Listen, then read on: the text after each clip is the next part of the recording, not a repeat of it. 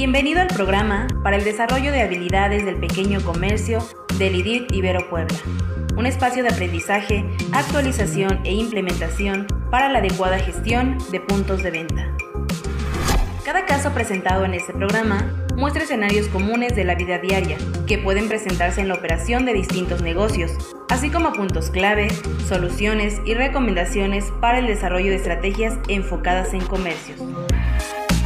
Aprende más, gana más.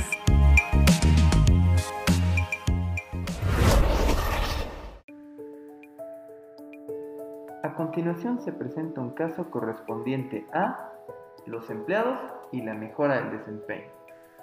El título de nuestro caso, Incentivos y recompensas. Objetivo. Conocer la manera adecuada de aplicar incentivos y recompensas en la empresa. Caso. Laura se ha fijado el objetivo de mejorar la gestión y la relación con sus empleados. Poco a poco ha logrado conocerlos mejor y está utilizando un estilo de liderazgo alineado a cada uno. Ve una clara mejoría en el desempeño y en el compromiso y esto es algo que ayuda mucho a mejorar las ventas en la tienda. Pero al mismo tiempo le hace preguntarse si debería dar algún tipo de incentivo o recompensa en agradecimiento por tal compromiso y desempeño. Sin embargo, también le preocupa que estos incentivos pierdan sentido y se empiecen a convertir en una exigencia por parte de sus empleados. Es por eso que decide acudir con usted en busca de consejo. ¿Usted qué haría?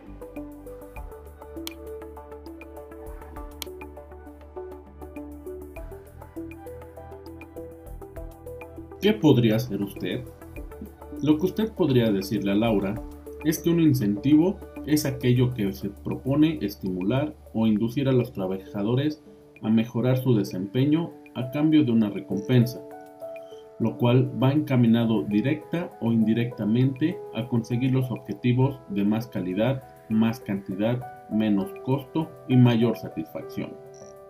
Los incentivos pueden ser económicos, son aquellos que conllevan un incremento del salario o retribución monetaria que se percibe al profesional.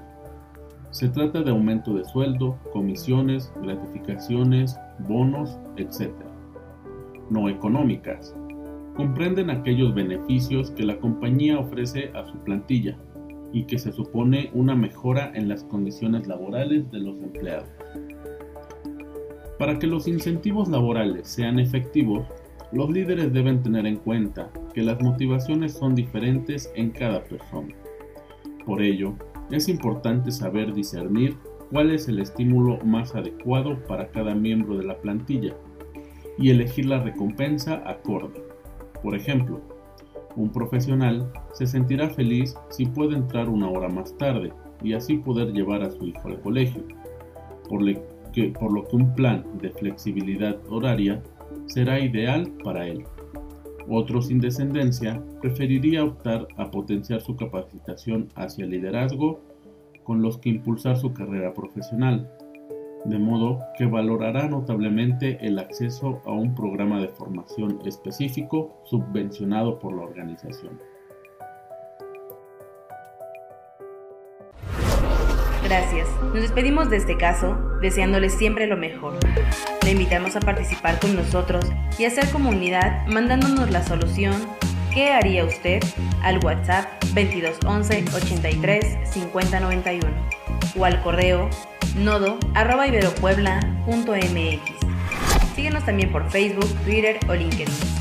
Somos el IDIT de la Ibero Puebla.